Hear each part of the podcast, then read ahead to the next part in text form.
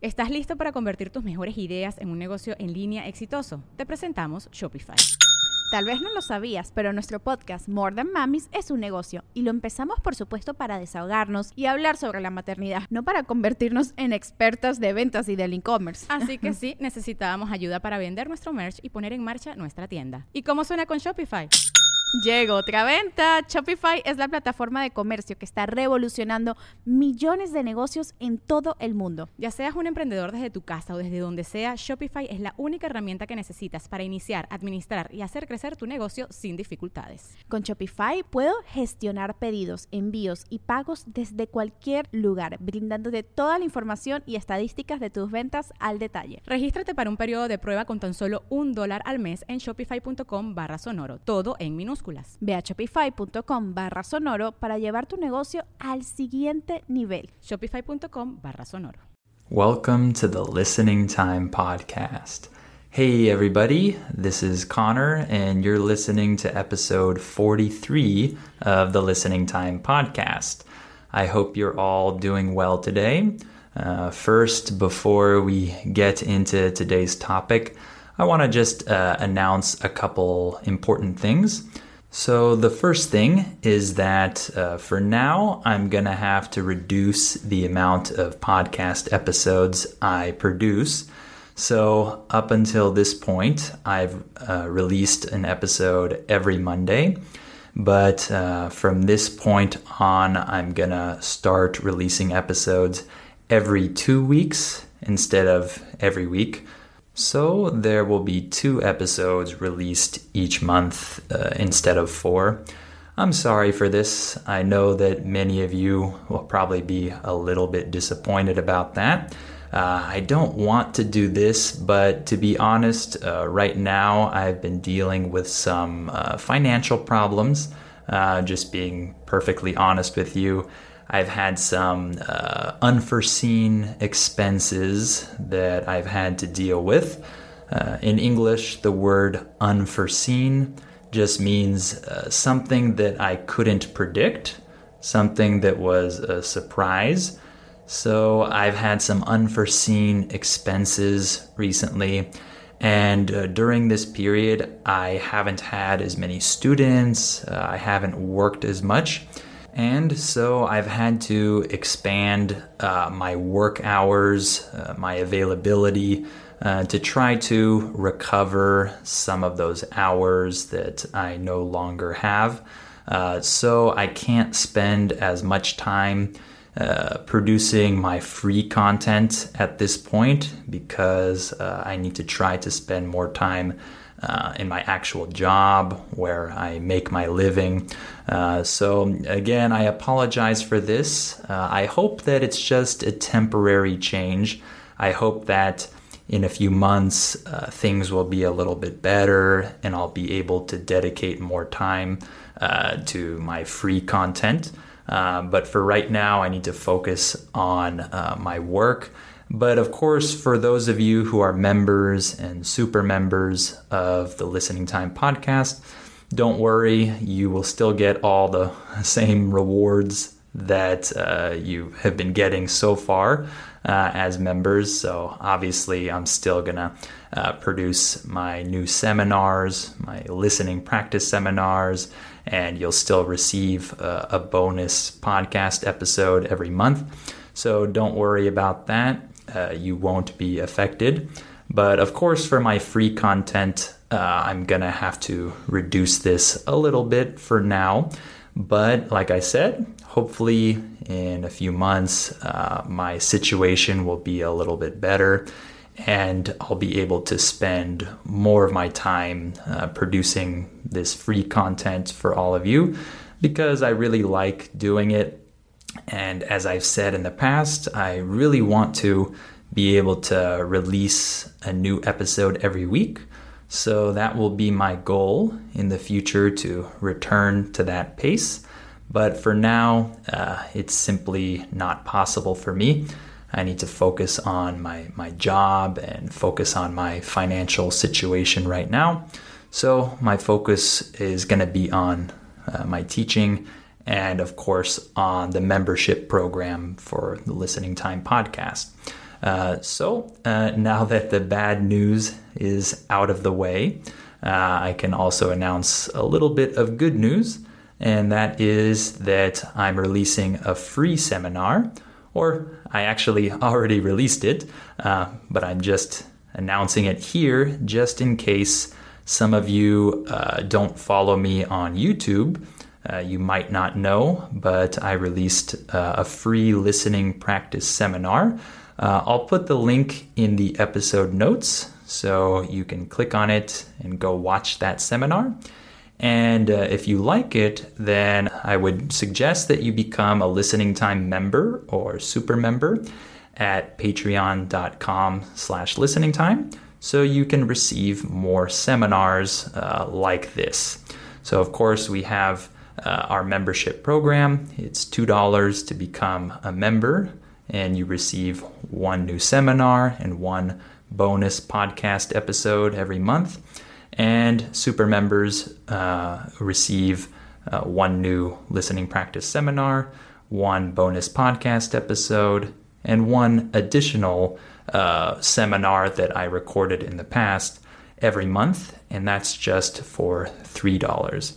I hope to be able to open a $4 tier soon. Uh, the word tier just means level.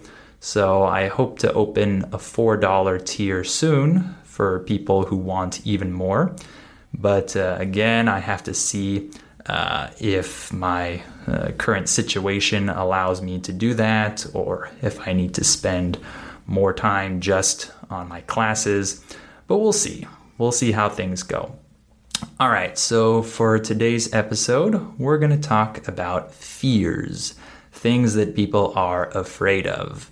So, this is an interesting topic, and I hope it will be good practice for your listening. And so, before we start, remember that you can access uh, the transcript in the episode notes and use that to help you understand what you're hearing or to understand new words or phrases that you might have uh, missed the first time or that you haven't heard before. Uh, so, yeah, let's get started. Are your ears ready? You know what time it is. It's listening time.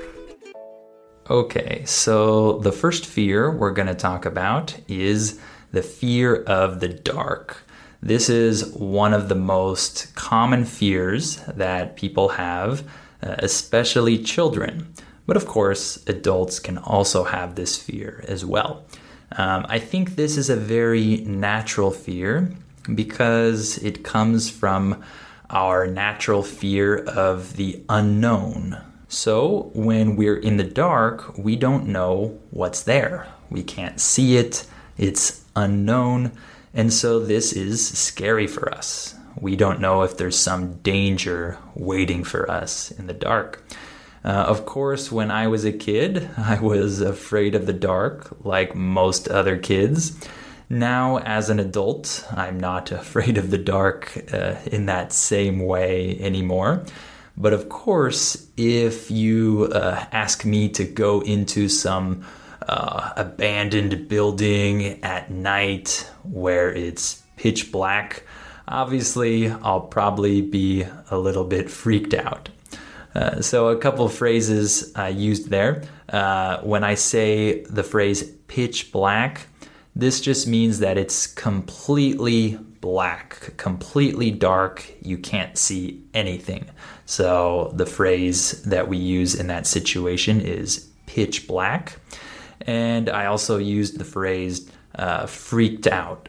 So if you say that you're freaked out about something or something freaked you out, this just means that it scared you uh, or it scared you a lot. Okay. So if someone asked me to go into some dark, abandoned building at night that was pitch black, I would probably be a little bit freaked out. But in general, just being in a dark place isn't necessarily scary to me anymore. But if I watch a scary movie, for example, uh, I can probably start to feel a little bit nervous in a dark house afterwards. Uh, if I'm watching a movie alone in my house alone and it's scary and the lights are off, it might be a little bit scary. But uh, I don't do this, uh, at least anymore. Uh, I think when I was a teenager, I did this a lot. But nowadays, I don't do this, so uh, I don't have to worry about that. But um, yeah, the fear of the dark is definitely one of the most natural fears that people have. Uh, and I think almost all children are afraid of the dark. So, the next fear that we're going to talk about is the fear of heights. So, in English, when someone says that they're afraid of heights, this means that they're afraid of being in high places. They're afraid of being very high above the ground. This is another very common fear. Uh, so many people uh, have trouble being in high places and maybe uh, seeing how far down below them the ground is. Like if they go to the edge of some very high bridge and look over, this might be very scary for them.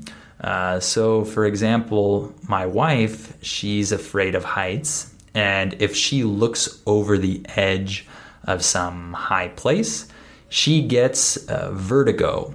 Uh, so, I've never experienced vertigo before, so I can't really describe it to you.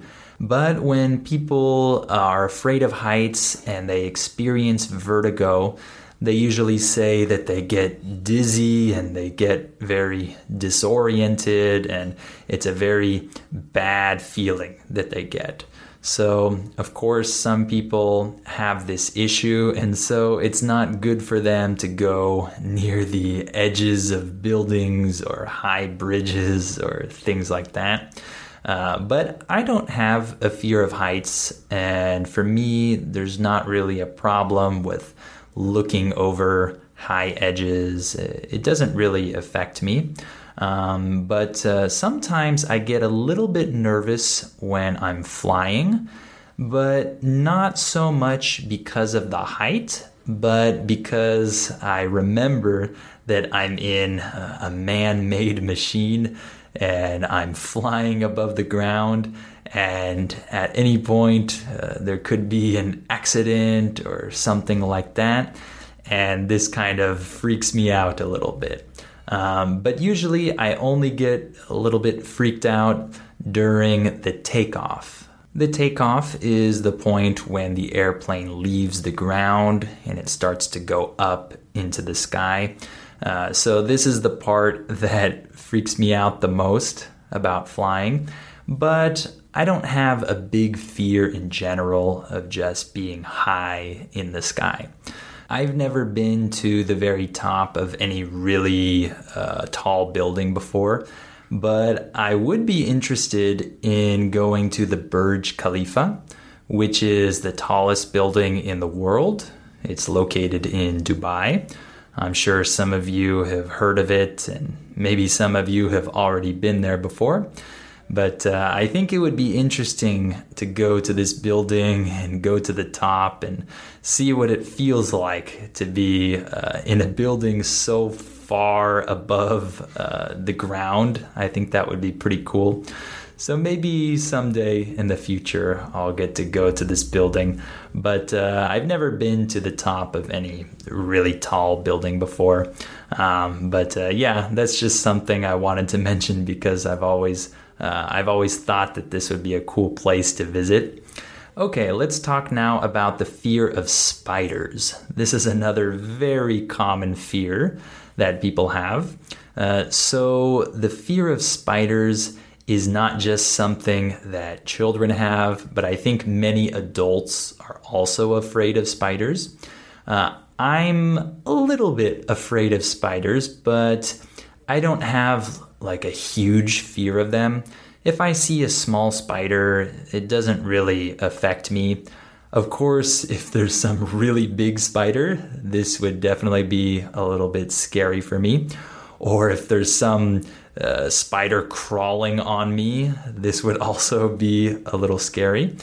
Uh, the word crawl just refers to the movement that uh, spiders make, uh, or people can also crawl, like babies first learn to crawl before they walk, right? When they're using their hands their, and their feet, their arms and their legs uh, to move on the ground. This is called crawling. Uh, but we also use this uh, verb to describe the movement of bugs.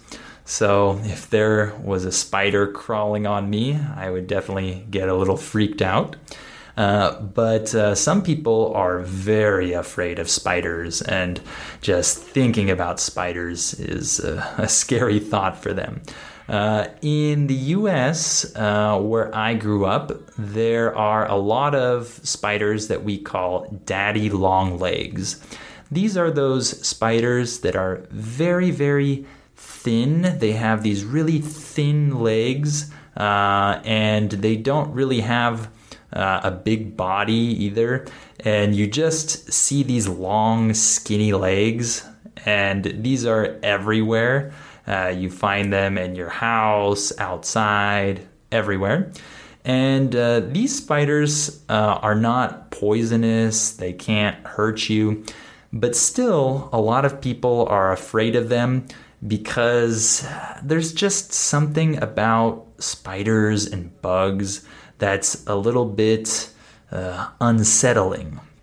The word unsettling just means that it makes you feel a little bit weird or nervous or, or scared or something like that. I think it's in the way that they move. Something about the way that spiders move with all of their legs. This is a little bit freaky, okay? It's a little bit disgusting. It's a little bit scary when you see this movement. So even if there's a spider that can't hurt you, uh, many people uh, still uh, have this fear of those types of spiders because of this uh, this movement, uh, the way that they look. There's just something uh, scary about the characteristics of spiders. For me, like I said, spiders aren't a big deal but cockroaches are a big deal for me. So, if you don't know what a cockroach is, this is that bug that you find uh, in your trash or in dirty places, and you see many of them in uh, tropical countries during the rainy season. So, there are many cockroaches in tropical places and places closer to the equator. And so, for example, in my old city, there were a ton of cockroaches, especially uh, in the summer during the rainy season.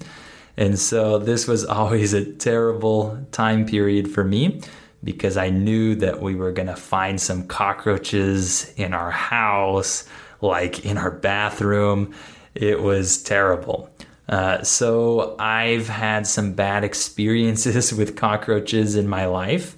Uh, specifically, when I was younger, I had a couple really bad experiences with cockroaches.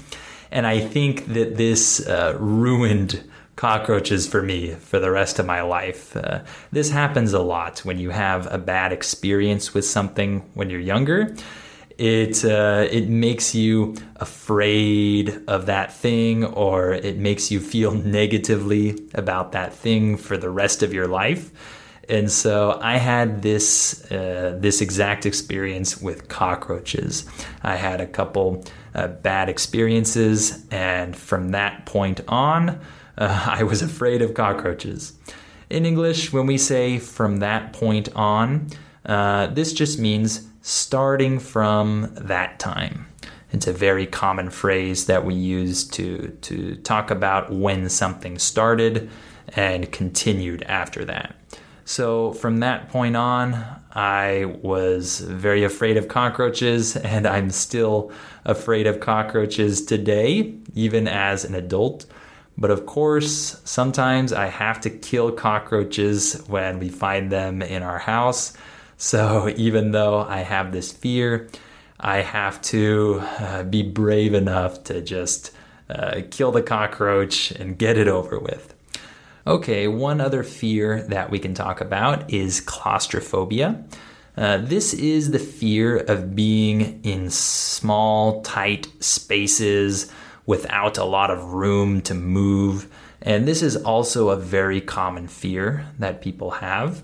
I don't think I'm very claustrophobic. Uh, I might get a little bit uncomfortable if I'm in a tight space and I can't move uh, a lot. Yeah, this is uncomfortable but uh, I don't think I have a big fear of being in tight spaces and not being able to move a lot. But I know other people really feel uh, strongly about this. They feel scared. Uh, they feel uh, very uncomfortable in these types of situations. So, some people might be uh, really uncomfortable if they're in an elevator with a lot of people uh, they might feel really bad in that moment and they might uh, feel scared in that type of situation. For me, it's a little uncomfortable, but I wouldn't say that I fear this situation. But I can definitely understand why some people have that fear. It's like this natural uh, fear of not being able to move or escape and feeling like you have uh, feeling like you're trapped, uh, I guess. So I understand that fear for sure, but uh, luckily I don't have that. Uh, and oh, yeah, one other fear I wanted to mention is the fear of clowns. So I'm not afraid of clowns, but I know other people who are. And this is kind of a, a funny fear because clowns are supposed to be these uh, happy, nice, funny people uh, that you have at children's parties and circuses and things like that. So it's interesting that these you know, nice and funny people uh, are actually feared by many other people.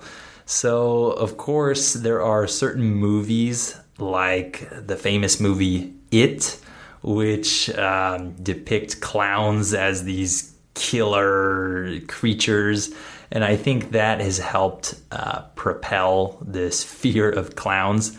Uh, in English, the verb to propel just means uh, to move something forward, to promote something or move it forward.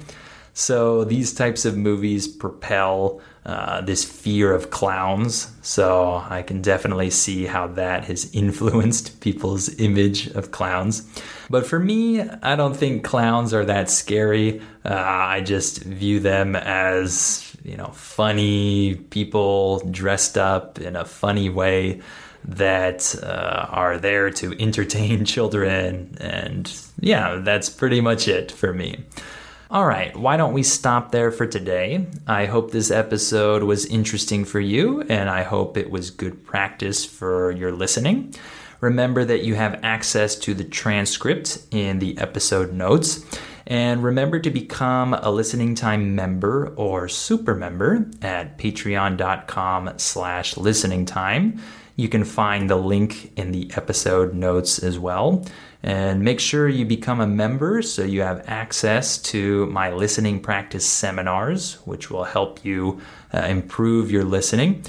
And if you want to try out one of my seminars and see if you like it before you decide to sign up to be a member, then you can check out that free seminar that I just released.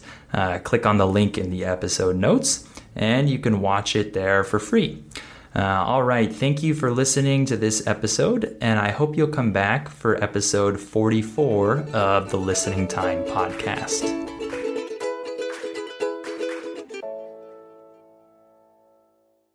Before we continue, let me tell you about our sponsor, Rosetta Stone. As you all know, learning a language is challenging. Well, Rosetta Stone is a great tool that can help you with this challenge so you can improve your English or learn any of the other 25 languages that it offers. Rosetta Stone has helped millions of people learn foreign languages over the last 30 years. The idea behind Rosetta Stone is to provide you with a more natural and intuitive language learning method compared to other types of courses. Instead of focusing on tests, drills, or boring memorization, Rosetta Stone helps you develop your language skills naturally, using interesting stories, dialogues, and visuals. In this way, you'll learn the language a little more like a child learns their first language, not just by memorizing things, but through engaging exposure to the language. Rosetta Stone is also convenient to use because of the flexibility of its lessons. They're full of helpful content, but they're also pretty short, and you can do them whenever you have the time. This will help you work them into your schedule more easily. And one other cool feature that Rosetta Stone has is its speech recognition tool called TruAccent. It can detect the differences between your pronunciation and a native speaker's pronunciation, so it can give you feedback on how you're pronouncing words and help you improve.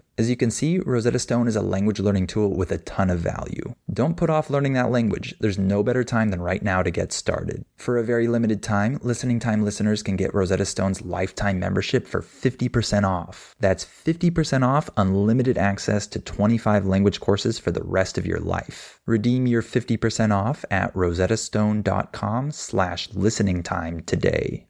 ¿No se merece tu familia lo mejor? Entonces, ¿por qué no los mejores huevos? Ahora, Egglands Best están disponibles en deliciosas opciones. Huevos clásicos, de gallina libre de jaula y orgánicos de Egglands, que ofrecen un sabor más delicioso y fresco de granja que le encantará a tu familia. En comparación con los huevos ordinarios, Egglands Best contiene la mejor nutrición como 6 veces más vitamina D, 10 veces más vitamina E y el doble de omega 3 y B12. Solo Egglands Best. Mejor sabor, mejor nutrición, mejores huevos. Visita egglandsbest.com para más información.